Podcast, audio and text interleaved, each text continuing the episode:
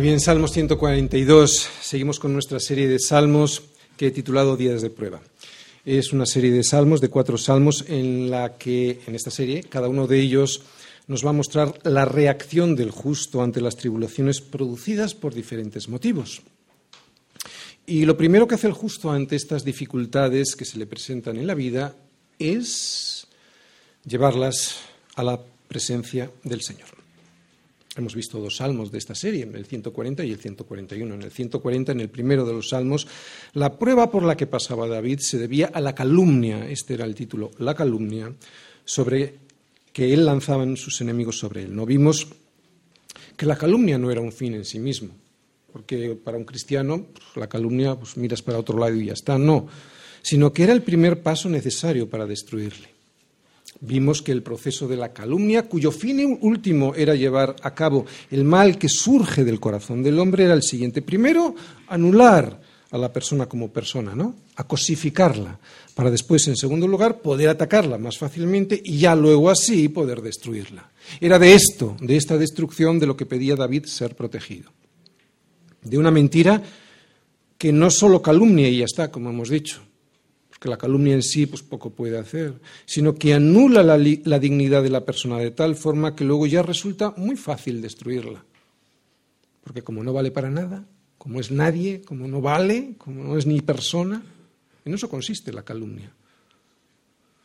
Salmo 140 y en el 141 después lo que vimos es que ahí podíamos caer todos.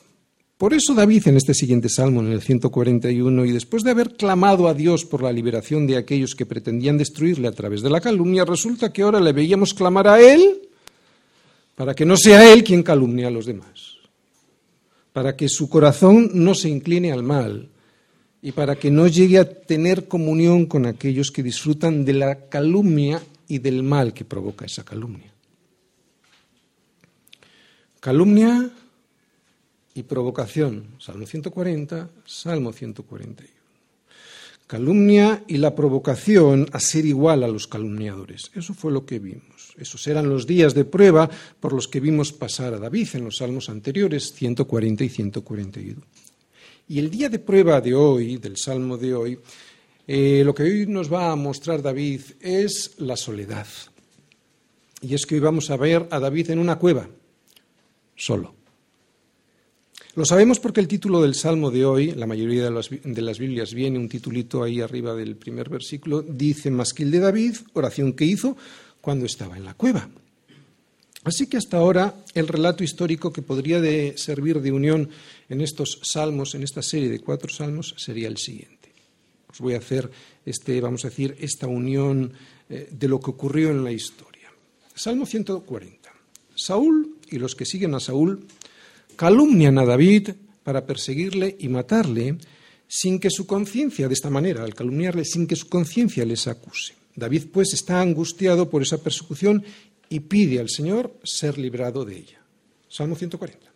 Salmo 141. Pero David, aunque no responde de la misma manera, descubre que esa calumnia no solo puede, esa provocación no solo puede venir desde fuera, sino que él también corre el riesgo de caer en ella.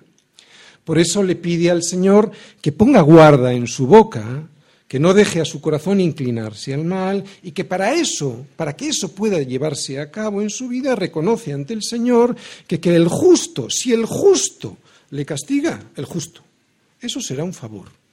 Y que si le reprende, eso será un excelente bálsamo que no le herirá la cabeza. También es verdad que pusimos otro ejemplo, se pueden poner muchos ejemplos de la Biblia para entender bien cómo funciona la calumnia y cuál es su pretensión final. Y el ejemplo que pusimos, si os acordáis, fueron las calumnias que el hijo de David, Absalón, profirió contra su padre antes de rebelarse contra él. La calumnia antes de hacer el daño. Pero da la sensación que la línea histórica que, une estos cuatro salmos es la obsesión de Saúl por ir detrás de David para matarle, por la envidia que le tenía y no querer parar hasta conseguirlo. Esta sería, vamos a decir, la línea histórica que une estos cuatro salmos. Saúl y los siervos de Saúl mentían sobre David calumniándole para, al anularle como persona, poder ejecutar después su venganza sin que su conciencia les acusase. Hay que recordar que esta es la principal función de la calumnia, desprestigiar, deshumanizar, cosificar a la persona de tal manera que luego pueda ser muy fácil atacarla sin que la conciencia nos acuse. Porque previamente le hemos quitado cualquier tipo de derecho, humano, personal. Pero David en su huida, y ahora ya entramos en este salmo, se esconde y clama a Dios. Por eso ahora le vemos escondido en una cueva, probablemente en la cueva de Adulam, que es donde David ahora se encuentra, se encuentra solo. Vamos todos al primer libro de Samuel para ver esto, un poquito esta historia. Al primer libro de Samuel, capítulo 18, versículos del 6 al 15. Versículo 6. Bueno, Saúl parece que empieza a tener celos de David. No dice, aconteció que cuando volvían ellos, cuando David volvió de matar al filisteo, Goliat, salieron las mujeres de todas las ciudades de Israel cantando y danzando para recibir al rey Saúl con panderos, con cánticos de alegría y con instrumentos de música. Y cantaban las mujeres que danzaban y decían, Saúl hirió a sus miles y David a sus diez miles. Y se enojó Saúl en gran manera y le desagradó este dicho y dijo, a David dieron diez miles y a mí miles. No le falta más que el reino. Y desde aquel día Saúl no miró con buenos ojos a David. Aconteció al otro día que un espíritu malo de parte de Dios tomó a Saúl y él desvariaba en medio de la casa. David tocaba con su mano como los otros días y tenía Saúl la lanza en su mano. Y arrojó Saúl la lanza diciendo, enclavaré a David a la pared. Pero David lo evadió dos veces. Mas Saúl estaba temeroso de David por cuanto el Señor estaba con él y se había apartado de Saúl. Por lo cual Saúl lo alejó de sí y le hizo jefe de mil y salía y entraba, David, salía y entraba delante del pueblo. David se conducía prudentemente en todos sus asuntos y el Señor estaba con él. Y viendo Saúl que se portaba tan prudentemente, tenía temor de él. Muy bien, los siguientes versículos de este capítulo de lo que nos hablan es pues de una serie de éxitos militares de David, ¿de acuerdo? David tiene una serie de éxitos militares y entonces la envidia de Saúl todavía se acrecienta. Capítulo 19. Habló Saúl a Jonatán, su hijo, y a todos sus siervos para que matasen a David, después de haberle servido, ¿eh? Pero Jonatán, hijo de Saúl, amaba a David en gran manera y dio aviso a David diciendo, Saúl mi padre procura matarte, por tanto cuídate hasta la mañana y estate en lugar oculto y escóndete. Y yo saldré y estaré junto a mi padre en el campo donde tú estés y hablaré de ti a mi padre y te haré saber lo que haya. Jonatán habló bien de David a Saúl su padre y le dijo, no peque el rey contra su siervo David, porque ninguna cosa ha cometido contra ti, porque sus obras han sido muy buenas para contigo. Pues él tomó su vida en su mano y mató al filisteo, y el Señor dio gran, gran salvación a todo Israel. Tú viste y te alegraste. ¿Por qué pues pecarás contra la sangre inocente matando a David sin causa? Y escuchó Saúl la voz de Jonatán y juró Saúl, vive el Señor que no morirá. Saúl siempre de un lado para otro. ¿eh? Y llamó Jonatán a David y le declaró todas estas palabras. Y él mismo trajo a David a Saúl y estuvo delante de él como antes. No ha pasado nada aparentemente, pero el versículo 8 vuelve a tener otro éxito militar David. Fijaros. Después hubo de nuevo guerra y salió David y peleó contra los filisteos y los hirió con gran estrago y huyeron delante de él. Y aquí viene la envidia otra vez, versículo 9. Y el espíritu malo de parte del Señor vino sobre Saúl y estando sentado en su casa tenía una lanza a mano mientras David estaba tocando. Y Saúl procuró otra vez enclavar a David con la lanza a la pared, pero él se apartó de delante de Saúl, el cual hirió con la lanza en la pared. Y David huyó y escapó aquella noche. Pero atención, no se escapó del reino, ¿eh? se escapó simplemente de la corte. Porque luego vamos a ver en otro momento cómo ya se escapa definitivamente. Así que en los siguientes versículos, hasta el capítulo 20, lo que se ve es como Mical, o sea, la hija de Saúl, o sea, la esposa de David, ayuda a escapar a David de la presencia de la corte, como quien dice. Y el capítulo 20 enterito habla de la, de la amistad entre David y Jonatán. Nos vamos hasta el capítulo 21, porque ahí, en el capítulo 21, en el versículo 1, vemos que vino David a Nob al sacerdote Ahimelech. ¿Y a qué vino ahí? Estaba escapando, todavía estaba en, vamos a decir, en Israel, pero ya no estaba en la corte, pues necesitaba comer, pidió pan y también necesitaba armas. Vamos hasta el versículo de ese capítulo 21, hasta el versículo 10 le dice el sacerdote que no tiene armas. eh, que solo tiene una, excepto pues la espada con la que mató a Goliat. Y entonces dice en el versículo 10 David, eh, o en el 9 antes, ninguna como ella, dámela, dame esa espada. Y levantándose David aquel día, huyó de la presencia de Saúl y se fue a Aquis, rey de Gat. O sea que aquí ya le vemos definitivamente huyendo, pero ya no solo del, eh, de la corte, sino huyendo del reino, ¿eh? y se va a otro reino, a Aquis, rey de Gat. ¿Por qué querría la espada? Bueno, se supone que muy probablemente para presentarse ante este rey como soldado mercenario. ¿Vale? No le conocerían físicamente, habrían oído hablar de David, evidentemente, pero iba a ir probablemente a luchar en este reino como mercenario. Y resulta que en el versículo 11 dice, los siervos de Aquis le dijeron, ah, y le estamos conociendo, no es este David el rey de la tierra, no es este de quien cantan, quien cantaban en las dazas diciendo, y dio Saúl a sus miles y David a sus diez miles. Y David se dio cuenta y entonces puso en su corazón estas palabras y tuvo gran temor de Aquis, rey de Gad, y cambió su manera de comportarse delante de ellos y se fingió loco entre ellos y escribía en las portadas de las puertas y dejaba correr la saliva por su barba. Y dijo Aquis a sus siervos, He aquí, veis que este hombre es demente, ¿por qué lo habéis traído a mí? ¿Acaso me faltan locos para que hayáis traído a este que hiciese de loco delante de mí? Había de entrar este en mi casa, y solo vamos a ver la primera mm, parte del primer versículo del 22, dice, yéndose luego David de allí, huyó a la cueva de Adulam. Así pues, estamos en Adulam. Días de prueba, tercera parte, la soledad, Salmos 142. Y desde esta cueva, probablemente desde la cueva de Adulam, esta que hemos visto, David levanta su voz al Señor y le expone su, queja. No solo está siendo perseguido, eso ya se lo había expuesto en los capítulos, en los mm, salmos anteriores. No, es que además no hay quien le quiera conocer. O sea, ya nadie le conoce. No tiene un hogar seguro, está en una cueva. No hay quien cuide de su vida, está solo. Salmos 142, versículos del 1 al 7. Con mi voz clamaré a Yahvé, con mi voz pediré a Yahvé misericordia. Delante de él expondré mi queja, delante de él manifestaré mi angustia. Cuando mi espíritu se angustiaba dentro de mí, tú conociste mi senda. En el camino en que andaba me escondieron lazo. Mira mi diestra, Señor, mira y observa. No hay quien me quiera conocer, no tengo refugio, ni hay quien cuide de mi vida. Clamaré a ti, oh Yahvé, dije, Tú eres mi esperanza y mi porción en la tierra de los vivientes. Escucha mi clamor porque estoy muy afligido. Líbrame de los que me persiguen porque son más fuertes que yo. Saca mi alma de la cárcel para que alabe tu nombre. Me rodearán los justos porque tú me serás propicio. Bueno, como David todos vamos a pasar por tiempos difíciles, por días de prueba. Y como en este salmo de hoy vamos a ver, nadie nos va a quitar en alguna ocasión de nuestra vida el entrar en una cueva. En el entrar, el entrar y, en el y estar mucho tiempo en una cueva, a veces mucho tiempo, por largo tiempo, más del que nos gustaría estar. Pero tengo que saber que Dios tiene un propósito con esta soledad, ¿de acuerdo? Y esto es muy importante, porque si no, entonces me voy a quedar permanentemente metido en esa cueva.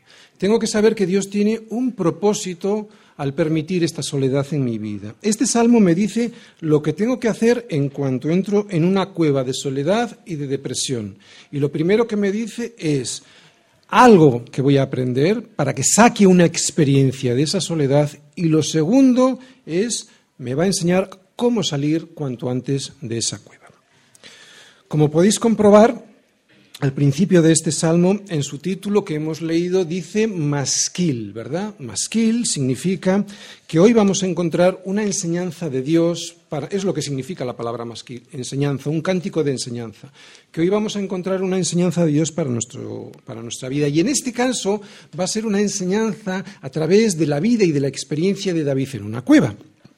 Este salmo masquil de enseñanza, en el que vemos a David orando y en el cual yo ya de entrada veo una gran diferencia entre esta su oración y la mía. No sé si habéis visto alguna gran diferencia. Yo sí la veo. Porque en los momentos en los que yo me encuentro metido en la presión de las paredes de una cueva de la soledad, casi nunca clamo a Dios, me quedo deprimido. Y sin embargo, lo primero que yo veo que hace David en cuanto está en una situación de depresión, metido entre las paredes de una cueva y solo, levanta sus manos delante de Dios. Algo parecido les debió de ocurrir a los discípulos del Señor cuando veían orar a Jesús. Quiero decir algo parecido en el sentido de que al hijo de David, o sea, a Jesús, mmm, algo diferente tenían porque los discípulos en una ocasión eh, le dijeron, cuando Jesús estaba orando en un lugar y cuando terminó unos discípulos le dijo, Señor, enséñanos a orar. Algo tenía el Señor en sus oraciones, algo que decían sus discípulos que necesitaban aprender como él. ¿no? Pues de David vamos a aprender algo parecido. Así que vamos a prestar atención a esta oración de David para saber qué podemos aprender de esta oración, porque hoy él nos va a enseñar cómo debo de suplicar ante Dios en los días en los que la soledad parece que no se quita, parece que no se aparta de nuestro lado. De hecho, los días de tristeza y de soledad, los días en los que no nos encontramos en palacio, ¿os dais cuenta? David ya no estaba en palacio. En palacio es muy fácil presentarse delante de Dios. Pero en los días en los que no nos encontramos en palacio, pueden ser los días, de hecho, son los días más apropiados para clamar con más ganas y con más fuerza ante el Señor. En estos días en los que David ora, era alguien que él no valía para nada. Perseguido por Saúl para matarle, perseguido por los de Gad, que eran los enemigos del pueblo de Israel también estaba perseguido por ellos, así que estaba perseguido por los amigos, por los enemigos. Tuvo que hacerse incluso el loco para poder huir y hasta los miembros de su propio pueblo, aquellos que lo matasen, serían considerados como un héroe si lo conseguían. Así que David no era nadie en estos momentos. David en estos momentos era alguien cuyo prestigio y honor no valía nada. Es evidente que alguien así, es evidente que alguien así, que alguien en una situación como esta, os escapa de Dios, porque considera que Dios le ha fallado, considera que Dios ha mentido, considera que Dios no es aquel quien él decía que era, o se aferra más a él sabiendo que, todo tiene un motivo, que todo tiene un para qué. En situaciones así es nuestra disyuntiva. O nos separamos de Dios y decimos Dios no era aquel que yo pensaba que era, o me aferro más a Él pensando, sabiendo que todo tiene un para qué. Bueno, pues David era de estos segundos. David sabe que Dios también está en la oscuridad de una cueva, a pesar de que las apariencias se empeñen en demostrar lo contrario. Vamos a ver el esquema del Salmo, el esquema del Salmo 142. Bien, la primera parte. El Señor es mi luz, a pesar de la oscuridad, versículos del 1 al 3. Segunda parte. El Señor es mi refugio a pesar de la soledad. Versículos del 4 al 5. Tercera parte.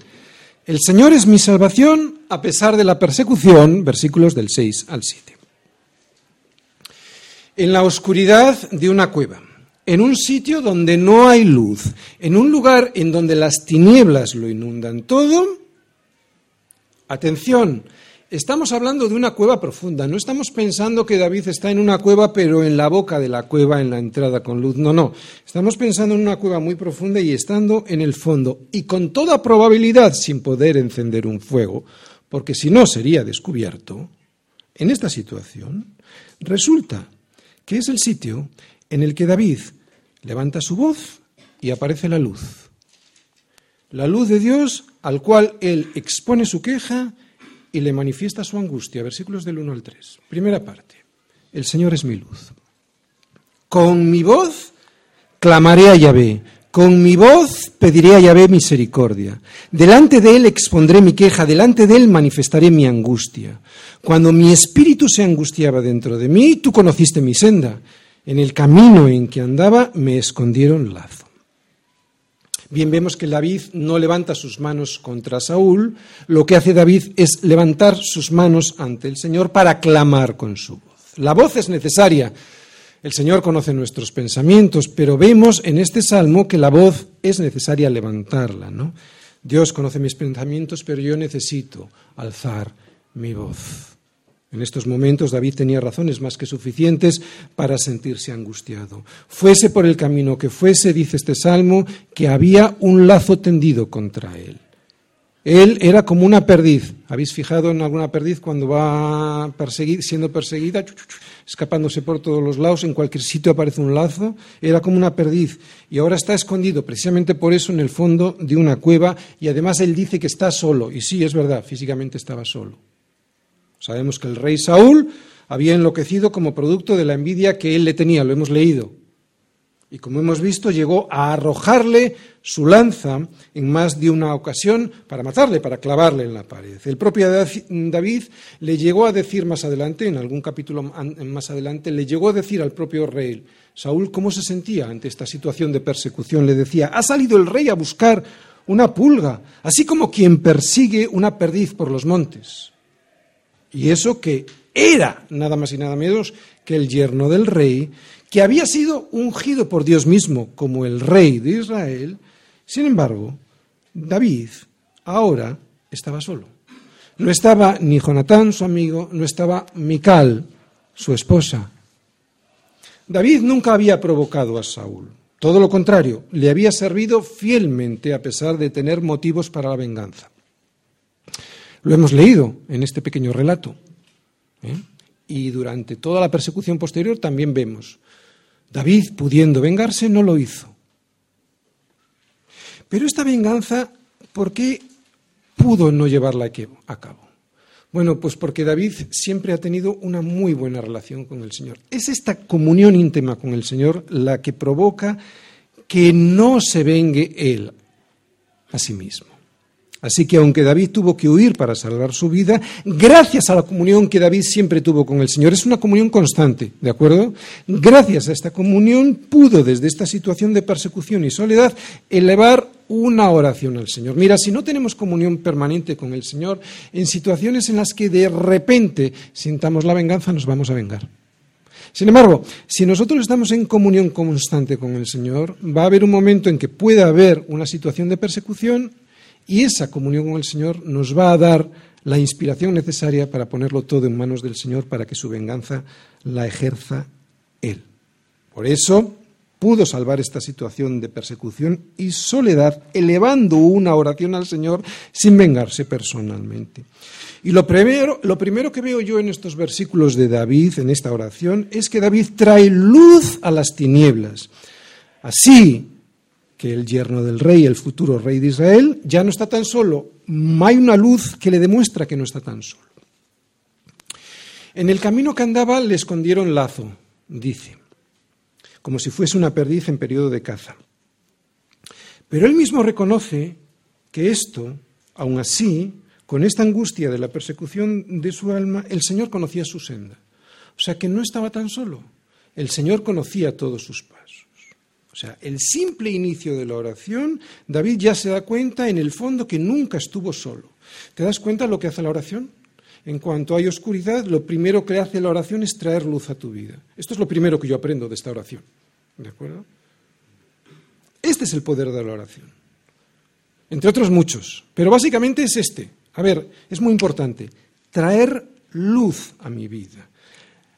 Traer la luz en la oscuridad de la vida de David poner las cosas en la perspectiva correcta. O sea, David no estaba tan solo. Esto es lo que nos trae la comunión y la oración, luz. ¿Está alguno entre vosotros afligido? ¿Está alguno entre vosotros afligido? Vaya al psicólogo. ¿Dice eso Santiago? Santiago 15, perdón, Santiago 5:13 dice, ¿está alguno entre vosotros afligido? Haga oración. ¿Vale? Esto es lo que nos dice Santiago y es lo que vemos que hace David en esta situación de presión, de aflicción y de soledad. ¿De acuerdo? Por lo tanto, cuando yo tengo una situación así, ya tengo el primer dato que tengo que hacer, ¿de acuerdo? Hacer oración. Porque yo sé que esa oración lo primero que va a traer a mi vida es luz, la luz de Dios, ¿de acuerdo? Y las perspectivas cambian la oración con Dios. La oración de alguien que de verdad es un hijo de Dios nos pone en la perspectiva correcta de nuestra verdadera situación en la vida.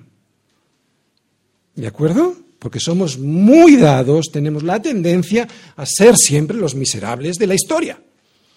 Entonces, la oración nos pone en la perspectiva correcta. La oración nos dice que no somos el centro, que Cristo es lo único importante, pero también nos dice que nunca estamos solos y que aunque nos vamos a fallar los unos a los otros, Cristo es quien nos sustenta. Bien, si todo nos fuese bien en la vida, oye, ¿cuántas veces oraríamos? Si todo nos marchara bien, nunca clamaríamos. Si nadie nos perseguiría, nunca en nuestra vida elevaríamos nuestra vida, perdón, nuestra vista hasta el cielo. ¿No? Si jamás nos encontrásemos solos, nunca sabríamos que Él no nos abandona. Y este es el propósito de la oración, ¿te das cuenta? Traer la luz de Dios a nuestra alma. Cualquier cosa que nos lleve a clamar a Dios es una bendición para nosotros. ¿Te das cuenta cuál es la verdadera perspectiva de las pruebas y de las situaciones difíciles? Cualquier cosa incluso, especialmente las cosas difíciles, en este caso la soledad, cualquier cosa que nos ayude a clamar a Dios, que nos lleve a clamar a Dios, es una bendición para nosotros. Y esta deberá ser siempre nuestra perspectiva en la vida.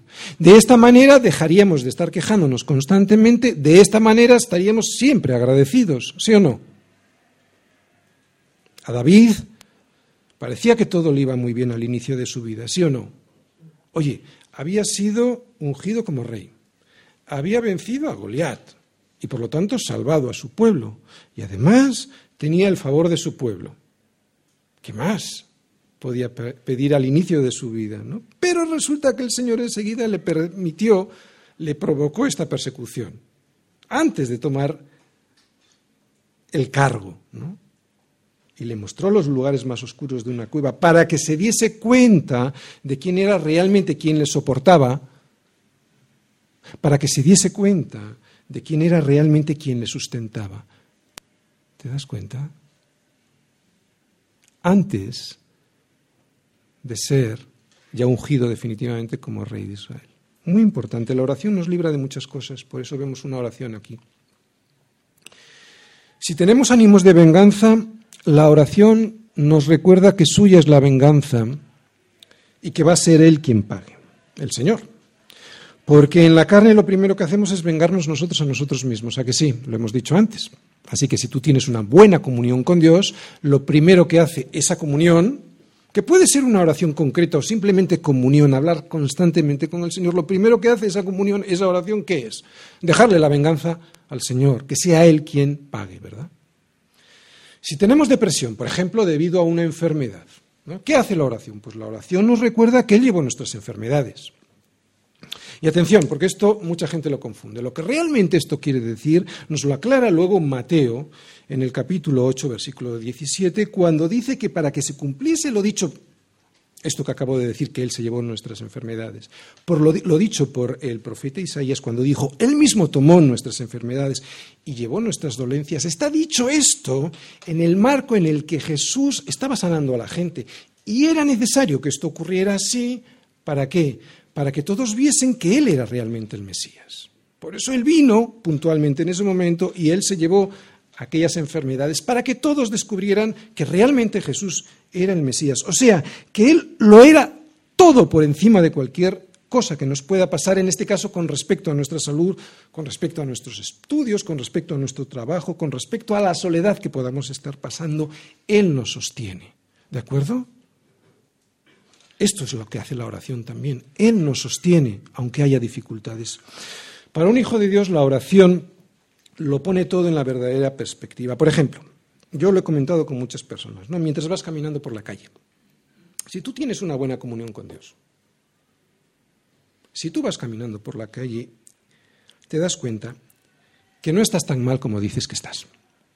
Claro, porque de repente ves a alguien en silla de ruedas y tú puedes andar, o de repente ves a alguien que necesita una botella de oxígeno para respirar y tú puedes respirar.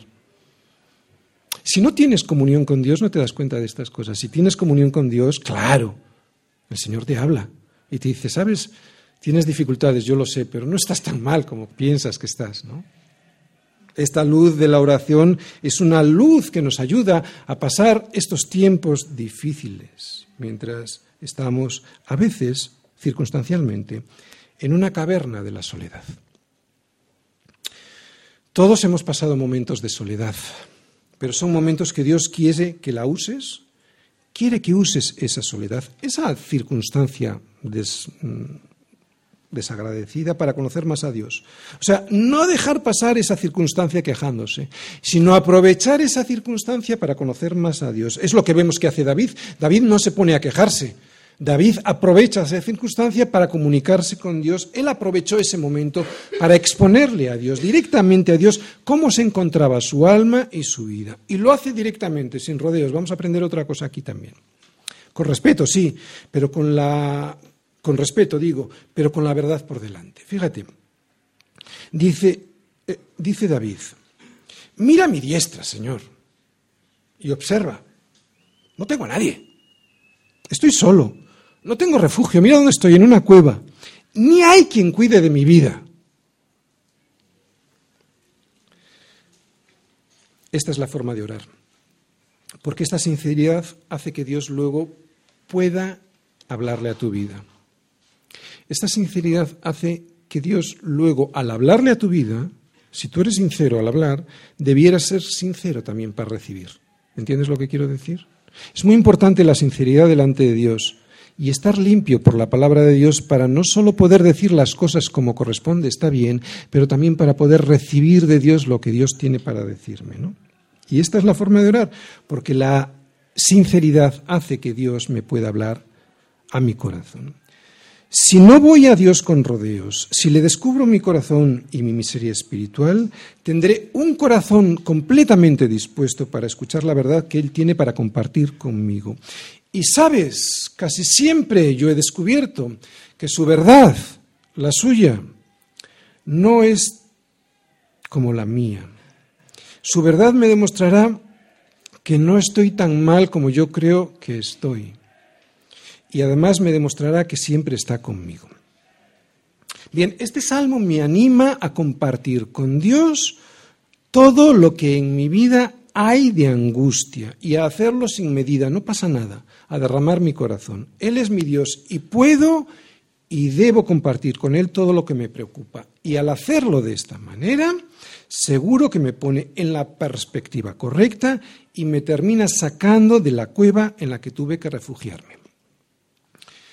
Descarga tu corazón ante Dios. Puedes y debes hacerlo. Él no solo es tu amigo. Atención, esto es muy importante. Él es tu amigo más justo.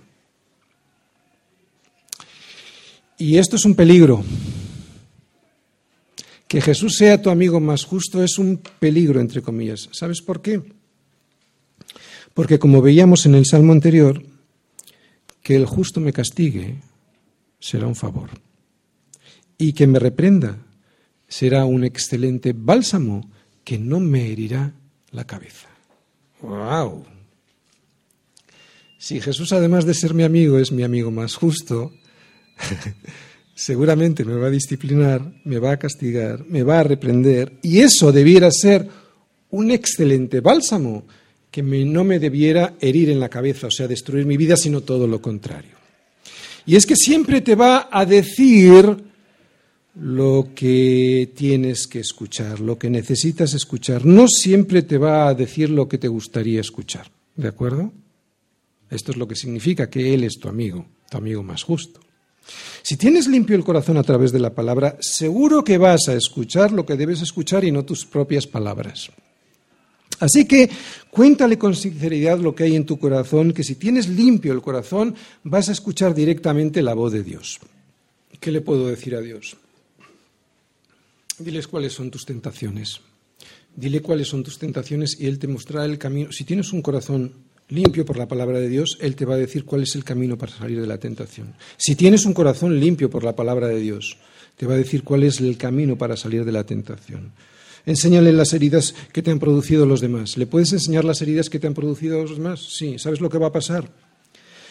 Que te si tienes un limpio corazón, que te va a mostrar las que tú has infligido a los demás.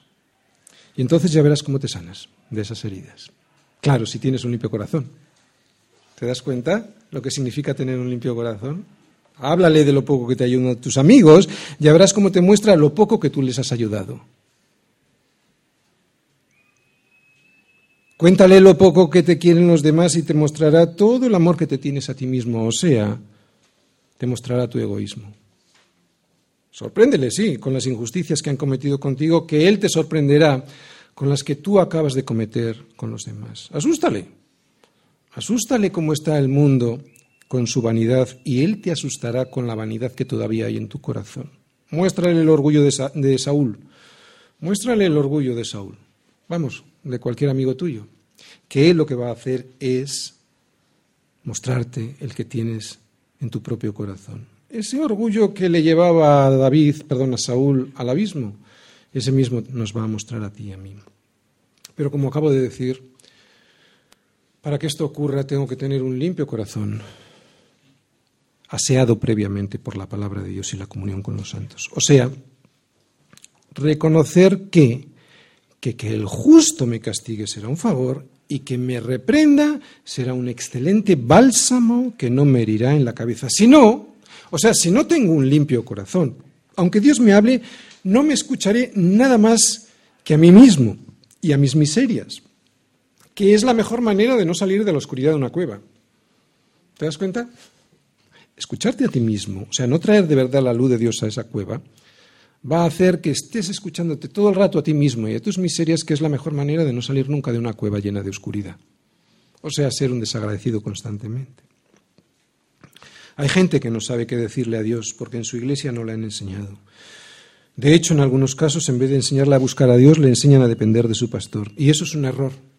Eso es un error porque no siempre el pastor te podrá ayudar. Y además hay asuntos en los que él no se debiera de meter, aunque a veces pueda ver el error que hay detrás de tu, de tu decisión. Cuando yo lo he hecho, me he dado, cuando yo he intentado hacer eso, me he dado cuenta de que no mereció la pena. Yo puedo y debo aconsejar, pero solo va a ser la comunión directa, tuya, directa y personal con Dios, quien a través de su Espíritu Santo te puede convencer de que hay ciertas cosas que van muy mal en tu vida.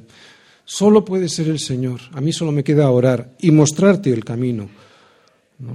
Es necesario que así sea porque hay momentos en los que tu vida pues va a estar en soledad, como David solo. Por eso deberás de aprender a decir como vemos que dice David y yo he subrayado, con mi voz. Es necesario que lo hagas tú con tu voz, no con la voz de tu pastor. Que mi voz clame al Señor. Con mi voz pediré al Señor misericordia. Delante de Él yo, yo, yo expondré mi queja. Delante de Él manifestaré mi angustia. Esto es la demostración de que Él tenía una comunión personal con Él. No, no mi pastor, no mi, no mi hermano. Aunque pueda hacerlo. Primero porque gran parte de nuestra aflicción desaparece en cuanto se la hemos mostrado al Señor. Ya lo hemos explicado. Gran parte de nuestra aflicción desaparece en cuanto se la mostramos al Señor. Y es lógico porque Él es la luz y la luz, como ya hemos dicho, pone en perspectiva todas las cosas en nuestra vida. Y eso le, quita, al poner las cosas en perspectiva, le quita gran parte del dramatismo a nuestros problemas. Y en comparación con Dios y la salvación tan grande que Él nos ha dado, nuestros problemas no son nada. Pero claro, tengo que poner a Dios como lo principal de mi vida. ¿De acuerdo? Y entonces, esa perspectiva correcta hace que el resto de las situaciones que ocurren en mi vida no tengan tanta importancia. Y segundo, porque como dice el versículo 3, cuando mi espíritu se angustiaba dentro de mí, tú, no el pastor, tú, Señor, conociste mi senda. O sea que hay cosas que solo sabe el Señor. ¿De acuerdo? Bien. Y es bueno que así sea, es bueno que el Señor conozca mi senda porque solo Él me puede ayudar de verdad a salir de esa cueva de oscuridad. No me puede ayudar nadie más que el Señor. Es la luz de Dios quien me puede ayudar. Cuando yo he intentado ayudar a alguien, nunca he podido. Nunca he podido, a no ser que mi ayuda haya consistido en guiarle hacia el Señor para que se ponga de rodillas delante de Él. Así que tengo que aprender a clamar con mi voz al Señor y con mi voz pedirle al Señor misericordia. ¿Sabes por qué? porque dichosos son aquellos que tienen esta familiaridad con el Señor, aquellos que se pueden comunicar con Él sin reservas. Sin reservas, sin reservas significa que tú no le escondes nada a Dios. ¿De acuerdo? Muchos de nosotros escondemos cosas al Señor, que es absurdo. Bienaventurado aquel que se puede comunicar de esta manera con el Señor, sin reservas. No debes depender del pastor, porque además de que yo también me caigo, yo no puedo estar en todos los sitios ni conozco todas tus sendas. ¿Te das cuenta? Mi labor consiste en llevarte a ti y a todos a su presencia, como yo estoy haciendo, llevarte a su presencia a través de la palabra y de la comunión personal con Él para que clames con tu voz al Señor y con tu voz le pidas al Señor misericordia. Todos debemos de presentarnos delante del Señor para que sea Él quien nos muestre el camino. Todos. No esperes que lo haga un hermano tuyo, no esperes que lo haga tu pastor. ¿De acuerdo? Es cierto que hay situaciones en las que el pastor debe orar y puede orar por ti. Claro que sí, el pastor y tus hermanos, pero no hasta el punto de que dependas siempre de Él para clamar a Dios. Es que hay personas que siempre están así, incluso que no me conocen y me piden que ore por ellos. Yo no, sinceramente no lo entiendo. Yo pienso, ¿no tienen una iglesia que ore por ellos? Incluso no, no se puede poner de rodillas delante del Señor si yo no conozco su situación. Así que hay que aprender a depender de Dios directamente de Él. ¿De acuerdo? Hay mucha gente que piensa que el pastor puede orar mejor por alguien porque tiene una unción especial. Qué tontería. ¿Dónde viene eso en la escritura? No es verdad. Así que lo que nos enseña David es a tener tal relación personal con Dios que incluso en las circunstancias difíciles de persecución y de soledad, con esa relación personal y esa oración podamos traer la luz de Dios y así podamos ver lo que antes de entrar en la cueva de Adulam no veíamos, que Él es nuestro refugio. Versículos del 4 al 5. Segunda parte, el Señor es mi refugio. Mira mi diestra, Señor, y observa, ¿no? Pues no hay quien me quiera conocer, no tengo refugio, ni hay quien cuide de mi vida. Clamé a ti, oh Señor, dije, tú eres mi esperanza y mi porción en la tierra de los vivientes. Frente al descuido de los hombres, Dios es nuestro refugio. Frente a la persecución de los enemigos, Él es nuestra única esperanza. Pero esto, esto solo se puede vivir en la fe. Que sea el Señor mi refugio, solo se puede vivir en la fe. Cuando un hijo de Dios siente que ha sido abandonado a su suerte y que no tiene a dónde ir sino a una cueva, Dios nos dice que Él es mucho más que nuestro refugio. Él nos dice que Él es la porción de la tierra de los vivientes, pero para vivir esto de verdad ha de ser necesario vivirlo por fe. No es por vista. De hecho, la luz que ha dejado entrar a David en la cueva a través de su oración, ahora la podemos ver en el versículo 5 y se llama fe. Dios no quiere verte en la cueva en la que a veces nos encontramos y es normal a veces estar allí solo y amargado. Dios no quiere verte allí solo y amargado otra vez. Es normal a veces estar en esta cueva como refugio, pero Dios no quiere verte allí solo y amargado. Dios no quiere verte para siempre en un refugio. Él lo que quiere es sacarte cuanto antes y mostrarte que hay una porción de la tierra de los vivientes, que es Cristo, y que David llama, como digo, la tierra de los vivientes. Pero para vivir en esta porción de la tierra que es Cristo, o sea, para vivir en Cristo, es necesaria la fe. Cuando a pesar de mis problemas he recibido de verdad a Cristo, a Cristo como la porción de la tierra de los vivientes, esa porción que Dios me ha prometido tierra prometida, que es Cristo, es cuando entonces ya puedo salir de la cueva de Adulam, pero esto solo lo puedo vivir por fe, de ahí de esa cueva solo puedo salir por fe. Cuando alguien se encuentra allí por diferentes motivos, y vuelvo a repetir, es habitual, es habitual estar allí porque en este mundo vas a tener angustia, vas a tener abandono, vas a tener persecución, vas a tener soledad. Cuando alguien se encuentre allí en esta cueva de Adulán y quiera salir, ha de decir lo que dice David y aquí está la clave de la salida de la cueva.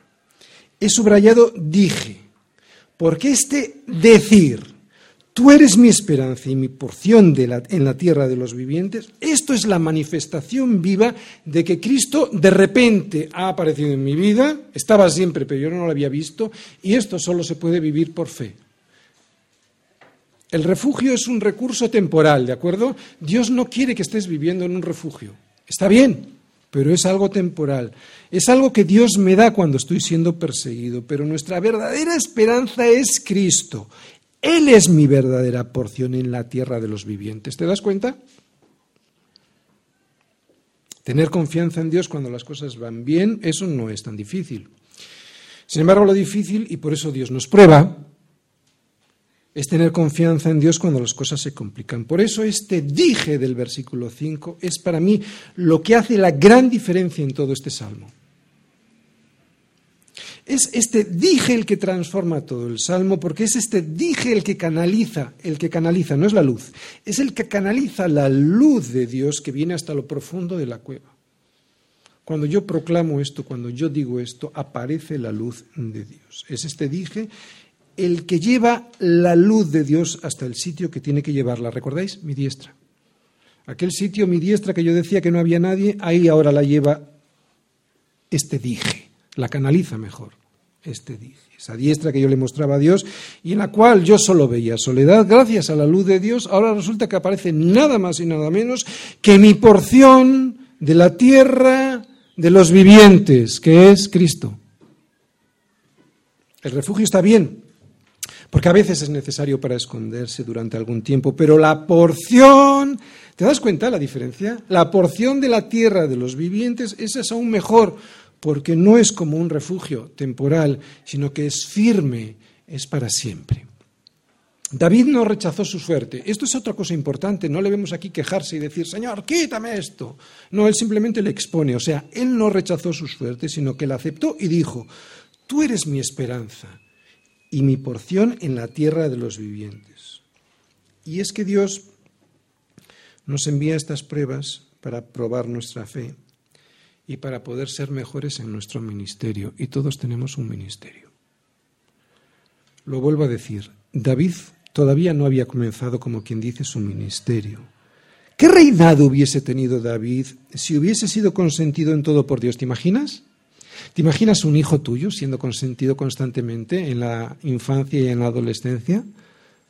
¿Qué madurez puede tener una persona así? Otra vez, ¿te puedes imaginar el reinado de David si hubiese sido constantemente consentido por Dios? Todo esto le vino a David justo antes de asumir el trono y con un buen propósito, ser un mejor rey de lo que hubiese sido si no hubiese tenido las pruebas a las que Dios le sometió. Y aún así sabemos que cayó en varias ocasiones y muy gravemente. Pero ¿Cómo hubiesen sido sus caídas de definitivas y de permanentes si previamente Dios no le hubiese preparado a través de las pruebas a las que sometió su fe? Porque aquí estamos viendo que la fe está siendo sometida. ¿Qué hubiera sido de su reinado si Dios no hubiera sometido su fe a las pruebas de persecución y de soledad terribles? ¿no? Todo ayuda bien, lo sabemos, ¿verdad? Todo ayuda bien porque sabemos que los que aman a Dios, todas las cosas les ayudan a bien. Esto es, a los que conforme a su propósito, hay un propósito, han sido llamados. ¡Wow! No sé si sabes lo que acabo de decir. Acabo de decir que Dios es quien llama y lo hace con un propósito. Otra vez, sabemos que los que aman a Dios, todas las cosas les ayudan a bien. ¿Quiénes son estos? Los que conforme a su propósito han sido llamados.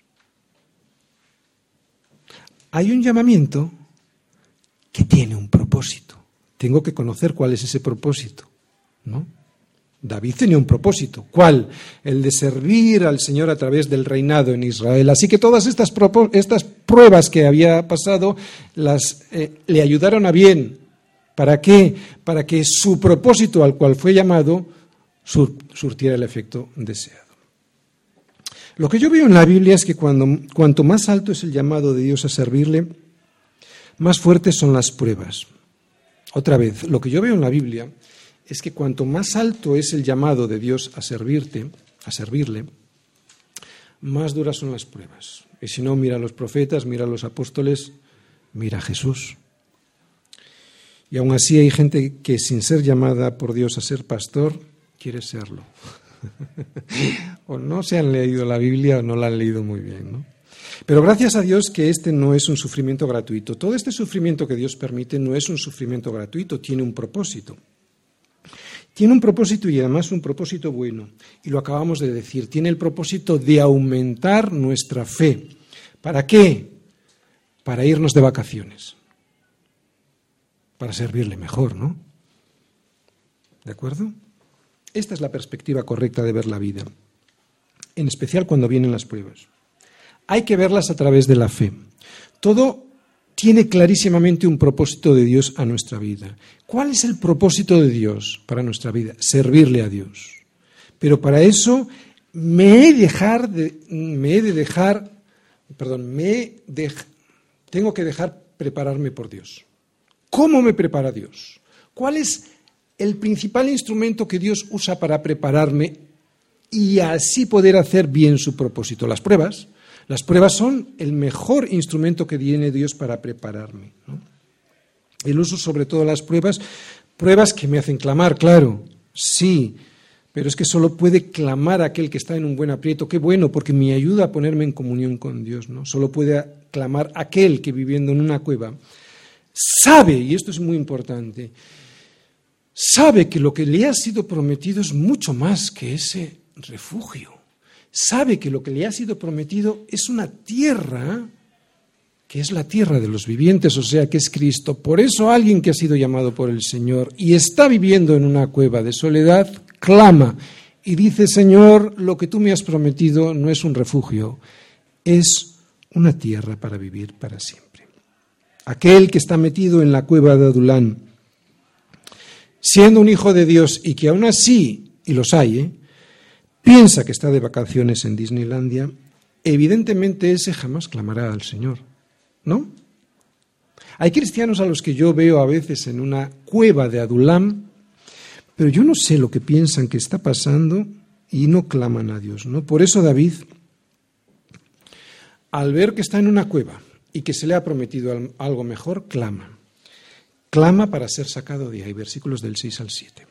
El Señor es mi Salvador. Tercera parte. Escucha mi clamor porque estoy muy afligido. Líbrame de los que me persiguen porque son más fuertes que yo. Saca mi alma de la cárcel para que alabe tu nombre. Me rodearán los justos porque tú me serás propicio. Bien, Saúl evidentemente era más fuerte que David. David estaba solo y Saúl estaba rodeado por todos sus soldados muy fuertemente armados, dedicados a perseguir a David para darle muerte. Este es un salmo, entre tantos que ya hemos visto, que me muestra que un hijo de Dios puede, puede estar en persecución y su alma metida en una cárcel.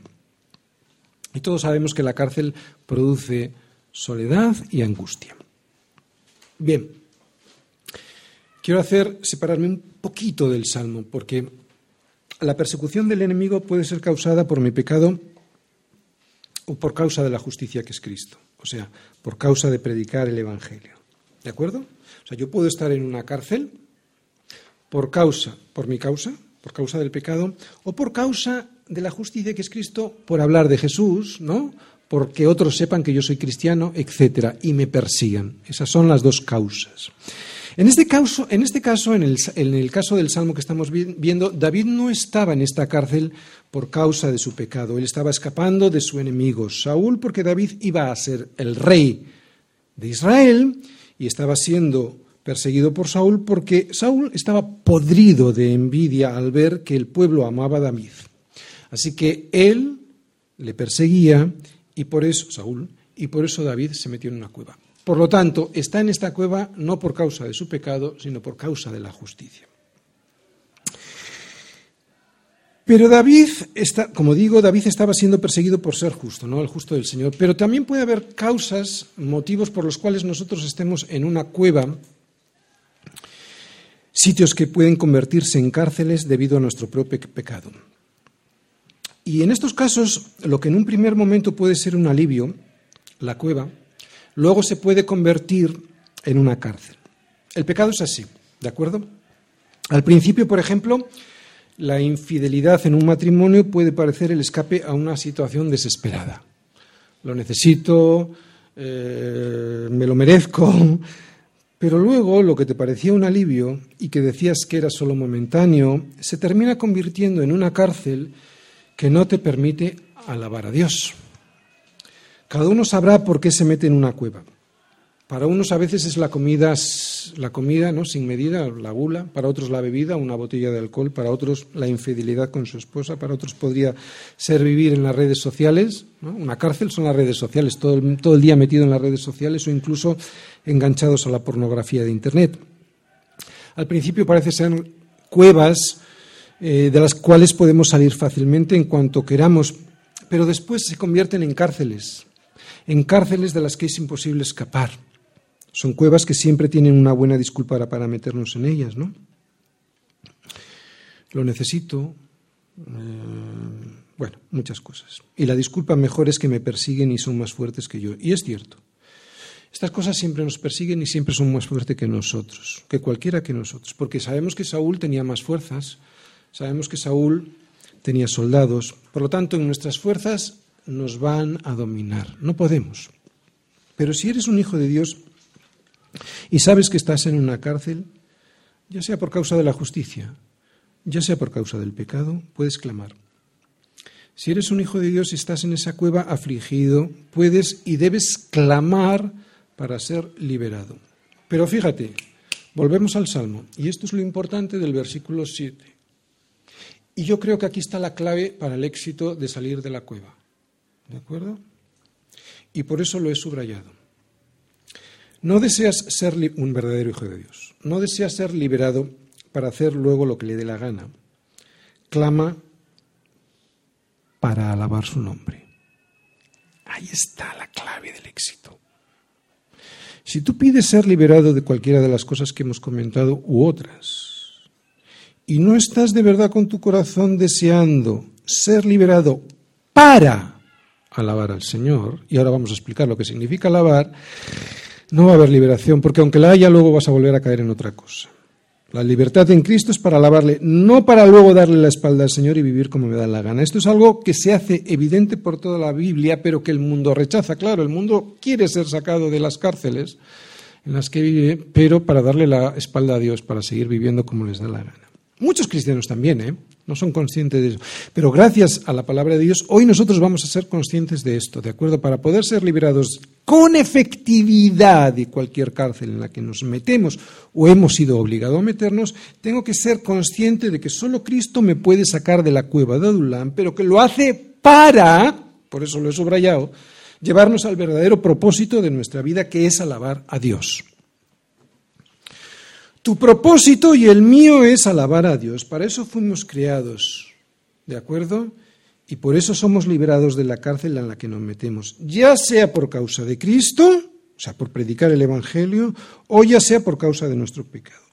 Y si alguien sale de la prisión y no llega a los pies de Cristo para servirle y alabarle, va a volver a entrar en la cautividad de Adulam o en cualquier otra ¿De acuerdo? Porque el fin de nuestra salvación es alabarle solo a Él.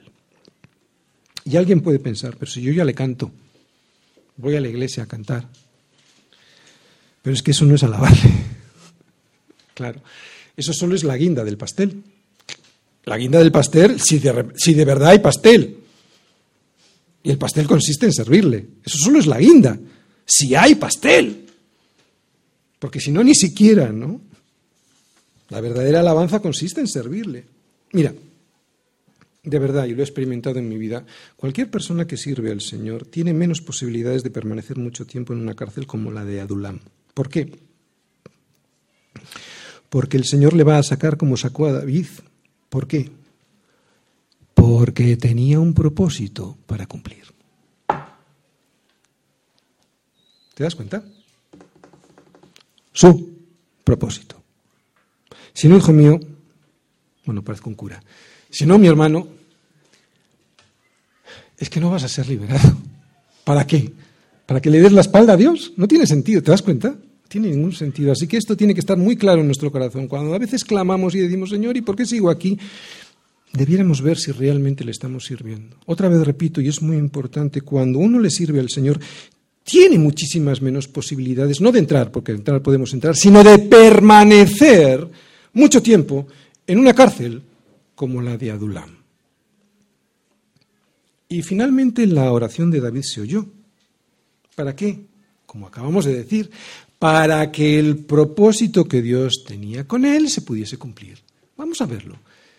Primer libro de Samuel, capítulo 22, versículos del 1 al 2.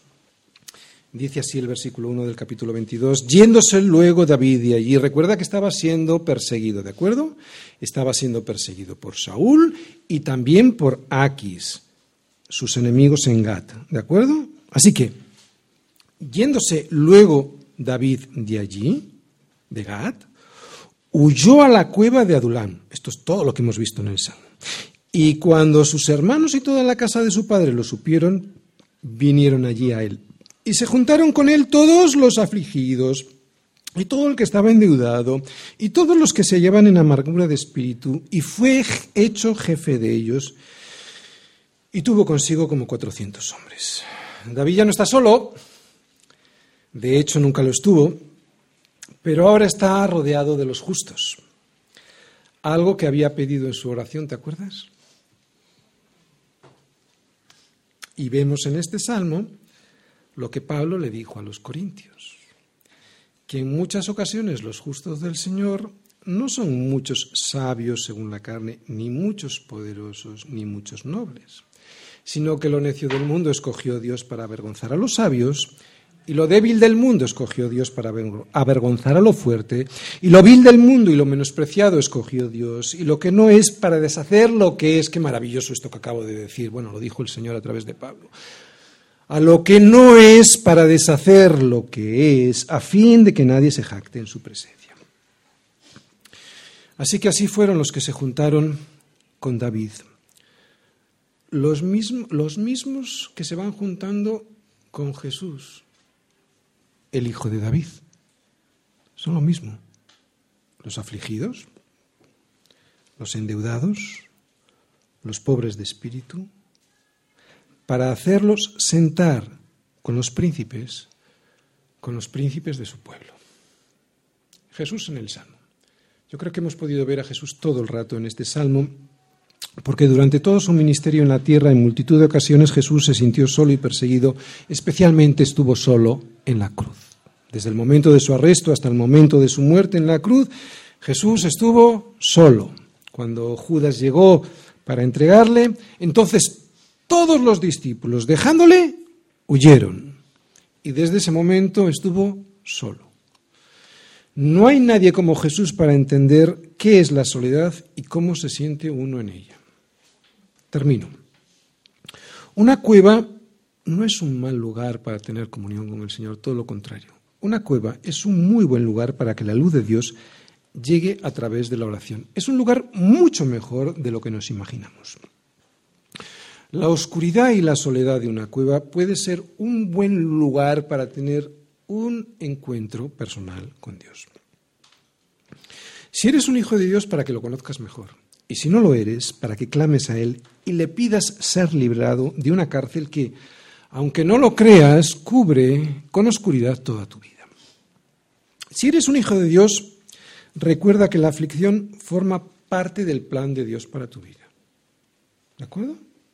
Si eres un hijo de Dios, recuerda que la aflicción forma parte del plan de Dios para tu vida y que este plan consiste en perfeccionarte para que puedas servirle mejor. Otra vez, recuerda la vida de David y cómo antes de que él realmente fuese el rey de Israel, fue perfeccionado en la aflicción para que pudiese cumplir mejor su propósito. ¿De acuerdo? Así que la aflicción, lo vuelvo a repetir, forma parte del plan de Dios para tu vida. Y este plan no es hacer lo que te dé la gana, sino que es servirle. Es una pena que gran cantidad de creyentes dejen pasar esta oportunidad que Dios les da en su vida de caer en la cárcel para salir reforzados en su fe. Algunos, desgraciadamente, viven permanentemente en cuevas y piensan que están de vacaciones en Disneylandia. Bien, y si no eres un hijo de Dios, te animo a salir de la cueva y a caminar durante un año con el Señor. O sea, que Él sea tu porción en la tierra de los vivientes. Te animo a esto. Si nunca lo has probado, si estás escuchando por internet y nadie te lo ha contado, si no sabes de su luz, de su refugio en los momentos de persecución y de su salvación, yo te animo a que lo descubras. Y si al final no estás satisfecho, no pasa nada, oye, te devolvemos tus pecados. ¿Eh? No tienes nada que perder. Amén.